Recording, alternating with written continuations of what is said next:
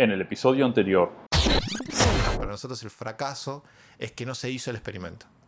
Digo que voy a hacer un experimento y no lo hago.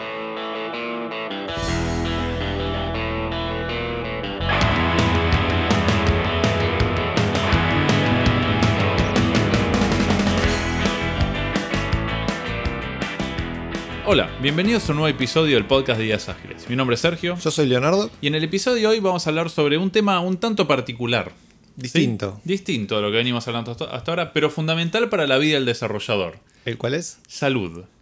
¿Qué onda? En general, salud en general. ¿La mía, la tuya? La de todos los desarrolladores. Ok. que es algo que eh, se descuida mucho, ¿no? Digamos, eh, somos, eh, el trabajo es muy sedentario, son muchas horas sentado enfrente de la computadora. Eh, nada, somos un festín para lo- lo- los que analizan la salud nosotros. Sí, somos sí, el, conjunto de malas prácticas somos los Y, desarrolladores. tal cual. sí. Tenemos un, un set de características que sí, somos el ejemplo de las malas prácticas eh, le- lejos y nos afectan. O sea, querramos o no, porque realmente pasamos muchas horas quizás en la misma postura o en la misma posición y el no tener recaudos con eso nos traen consecuencias. Porque no solo son las 8 horas que uno trabaja, o las 9 horas, o las horas que trabajen.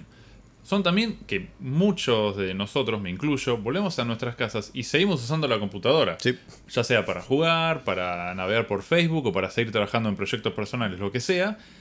Suel- solemos estar, si contamos por ahí, 14, 15 horas por día sentados enfrente de una computadora. Sí, una cosa que, que noto con eso y creo es, no, no hay, creo yo, gran conciencia sobre, sobre eso, o sea, sobre las consecuencias de eso. Creo, por ejemplo, yo recuerdo en la, en la facultad no hay una, una forma de transmitir, che, gente, miren que van a tener que, como van a laburar de esta manera, o es probable que laburen mucho tiempo de esta manera, tienen que tomar estos recaudos. Exactamente. Yo creo que eh, desconozco otras carreras, pero me imagino en carreras donde tipo arquitectura tendrá una materia que es eh, seguridad y demás cosas.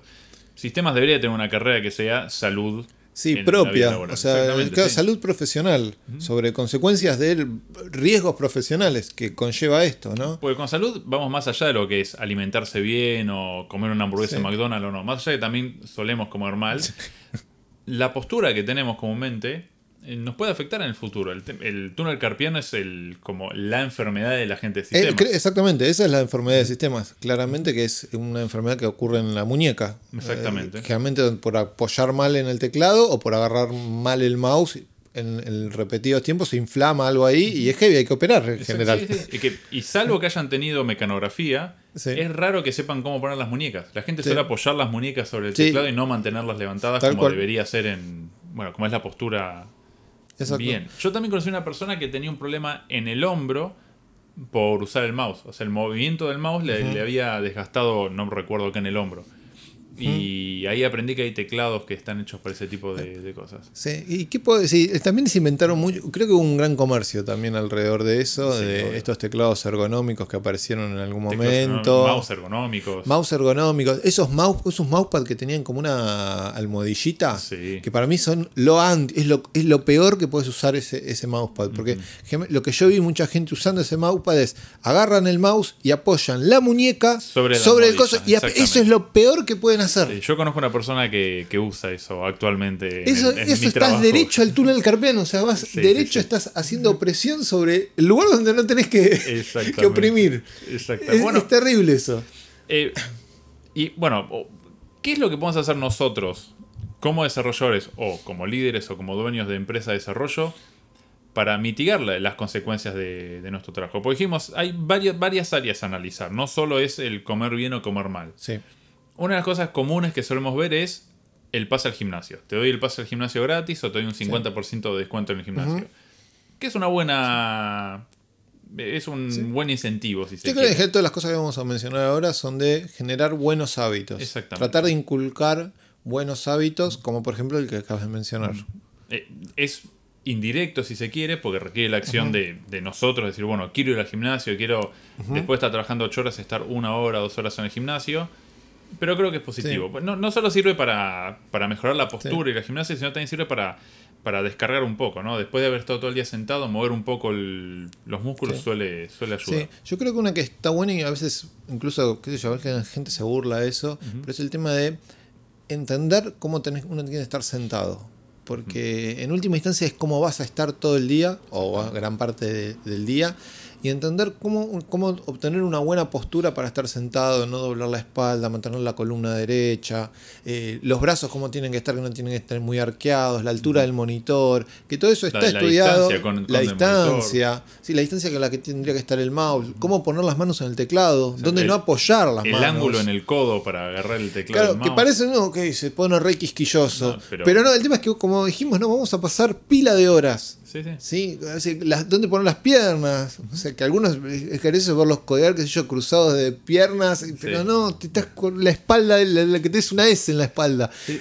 Y yo creo, al menos para mí, no es un problema si durante 15 minutos estás en una Claro. posición incómoda. El problema es cuando estás 8 horas consecutivas. Durante años. y durante años Exacto. eh, en esa posición. Y cuando te acostumbras a esa, a esa postura, también, donde trajo una persona que le encanta trabajar sobre sillones con la notebook apoyada sobre, sobre la panza, que es creo que la peor postura que existe, y ya se acostumbró. O sea, de, de hecho es lo cómodo para, para él trabajar así. Eh, Lo malo eso es que trae consecuencias. Y son consecuencias después a largo plazo. Y que son difíciles de retrotraer. O sea, una vez que Exacto. te acostumbraste a la, pos- a la postura mala, es difícil acostumbrarte a la postura buena.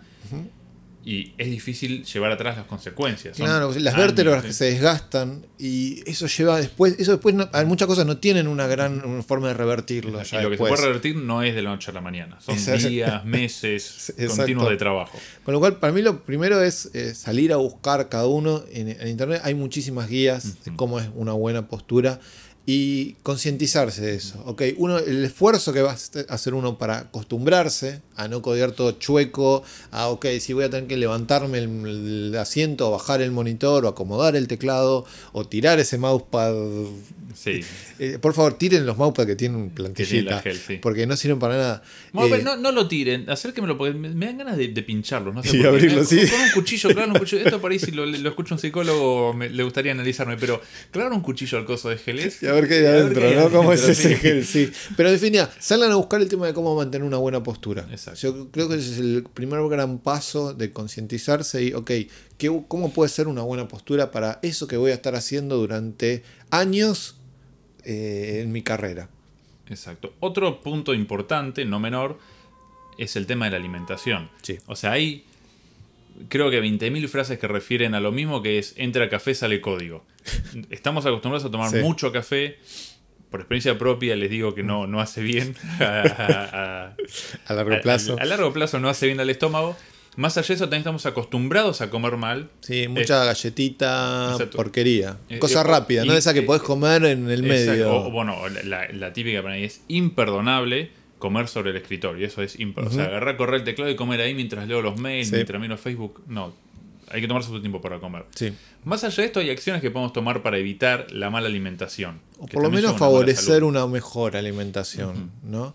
Una que es común es el tema de, ok, reemplazar los snacks, o sea, los snacks, la comida Sí, chatarra. dulces, Claro, caramelos, chicles y todas las demás cosas ricas, que lamentablemente son ricas. Sí. Reemplazarlo por algunas otras que sean, cosas que sean ricas pero sean más sanas. Por ejemplo, las frutas. Que son ricas también, ¿eh? No, Exactamente, Una, que una que hay buena un tema- pera en estación es muy Hay un tema de costumbre también con la fruta, de que, uy, bueno, es más difícil. Sí, es más difícil, es verdad, no vienen en envoltorios la- Exacto, las frutas no. prácticas, no, no vienen, pero son sanas, ¿sabes qué? O Bueno, sea, pero con los snacks, eh, algo que es bueno comer por ahí es, tampoco en cantidades porque hace mal, pero tener eh, almendras, tener castaña de cajú, sin sal, ¿no? Todo sin sal porque si no estamos en la misma. Eh, nueces. sí. Y- sí, sí, que por lo menos son sanos, es verdad que, como dicen, sí, tienen calorías a, a morir, si alguien está haciendo dieta capaz que no les sirve, pero son sanos. Por Es lo mucho mejor que comerse un paquete de melva. Claro, totalmente, con lo ricas que son, mejor, pero, sí. o las Oreo, o las que fueran, sí. es mucho mejor capaz comerse una banana, por ejemplo, una manzana, una pera ahora, que si, si están, si, si están buenas y son mucho más sanas, Sí. además, y uno genera un hábito, es una cuestión de hábito. Yo, por ejemplo, en el, el grupo donde estoy, un equipo se puso en su momento, ya hace un par de años, el laburo de decir, bueno, vamos a comprar frutas todo lo, para tener frutas todos los días, ese es su objetivo, y empezaron ellos a organizar por motus propio la recolección de la plata y demás, y la verdad que salió algo copado, o sea, donde hoy en día tenemos, uno llega a la oficina y tenemos siempre frutas. De, Muy de algo. sí. O sea, siempre hay, qué sé yo, ahora hay ki- unos kiwis, hay banana, banana es lo que más sale, también empiezan a hacer encuestas de qué, qué es lo que más se consume, la banana es lo más fácil, porque Sí. la banana viene con envoltorio propio. Exactamente, exactamente. Es genial en ese sentido. Y Eh, también, de vuelta, hay un mito, entiendo que es que es que la banana engorda. Engorda Sí. comerse un manojo de banana. Comer una Claro. banana no engorda. Exactamente. Entonces, es, lo mismo de la manzana. Lo mismo de la manzana. Todas esas cosas. El, el- el problema es las cantidades. Exacto. Pero comer una banana a media mañana ayuda a sacar el apetito. Y como siempre, igual, ah, también es siempre una cosa, no, la, no solo es las calorías, sino la calidad de esas calorías. Exactamente. No es lo mismo, la, no sé, lo que, la cantidad de calorías que tiene una manzana que la que tiene una galletita, aunque coman la misma cantidad de calorías. No, no, no. Sí, los otros están incorporando grasas y demás. Exactamente. Eh, con lo cual es bueno quizá incorporar un hábito de alimentación sana en- en- en nuestro entorno, ¿no? Bien, después hay, hay otro punto también que es el, en algunas empresas está implementado, que es el estiramiento o stretching, que es en un momento del día parar y todos como equipo hacer ejercicios de estiramiento. Causa como vergüencita eso, ¿no? eh, caus- causa vergüenza y la recomendación es que sea supervisado por un profesional, porque al, hacer- al estirarse hacemos, podemos hacer movimientos que nos dejen duros. Me imagino uno en el piso tirado con, con epilepsia, pobre. Claro, pero... bueno, pero. Con la espalda, claro, ¿viste? dura, supervisado por un profesional, eh, nos puede ayudar a mejorar la postura al momento de estirar. Y ayuda después a la postura al momento de trabajar también. Lo bueno de esos ejercicios es que uno, uno después si los aprende los puede repetir por su cuenta. Exactamente. ¿sí? Bueno, te- una versión más práctica de esto sería el. Hay software que hace esto. Sí, hay uno que nosotros, bueno, yo usé en su momento. Que no nos acordamos el nombre. Que no me acuerdo el nombre, era para más. Mac. Mac Breaks, me parece Mac que se llamaba o algo así. Bueno, la cosa es que hay igual busquen software hay de esto montón. que básicamente le sugiere cada cierta cantidad de tiempo, mm, sale una alerta y le sugiere hacer algún ejercicio. Y el mismo software explica, bueno, cómo, Cómo pararse o estirar los dedos o estirar los brazos, el cuello. De hecho, y después uno sigue trabajando con a intervalos de una hora, por ejemplo, en general. Yo había visto uno que no lo sugería, sino que te obligaba. Sí, hay algunos que son más bloqueaba la agresivos. pantalla y era hacelo. y no puedes usar la computadora hasta terminar. Que ojo, para los que son, que se definen como ellos como workaholics, si se quiere, es una buena solución. Sí, sí, sí. O sea, obligarse a hacer esto. Sí. Algo que, que aprendí hace poco también es el tema de la iluminación. Que no solo es una cuestión estética Y no, se ¿no? da, y es no- para no- leer, no se le da importancia y sino que también afecta a cómo uno ve el reflejo que genera el monitor, el tipo de luz, la calidez de esa luz. Una luz, como dicen, poca luz es mala, pero mucha luz también. O sea, de, cansa la vista y demás, y eso genera cansancio, etcétera, etcétera. Y la iluminación, como dijiste, a veces no se le da bola tanto, ¿no? Es bueno, listo, pongo una lamparita y ya, y ya está. Y con la iluminación me hiciste acordar algo que esto no está en, en nuestra guía de lo que tenemos que hablar, pero, pero es bueno sacarlo. Eh, los colores que usamos en el monitor. Sí. Usar, por ejemplo, eh, Solarize, si lo buscan, es, hay- es- Sí. son paletas de colores para usar que suelen ser colores pasteles y con un con buen contraste, Exacto. pero que ayudan a no forzar tanto la vista.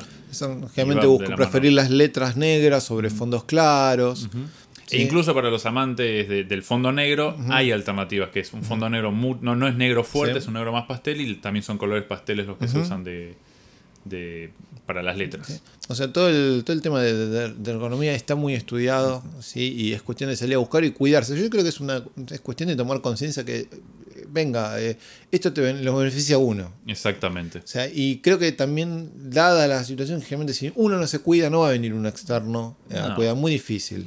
Que, que venga, aparte siempre son sugerencias, porque por más que venga un externo y te enseñe, si vos no lo haces los ejercicios, no te vas a beneficiar. Aunque te ofrezcan frutas, si vos preferís comer galletitas, vas, a comer, galletitas. Y el que no entendemos que no es una consecuencia de una que la vamos a ver a la semana. No, lo vamos a ver después de años. Y después cuesta un montón volver para atrás el, el daño ocasionado. Exacto.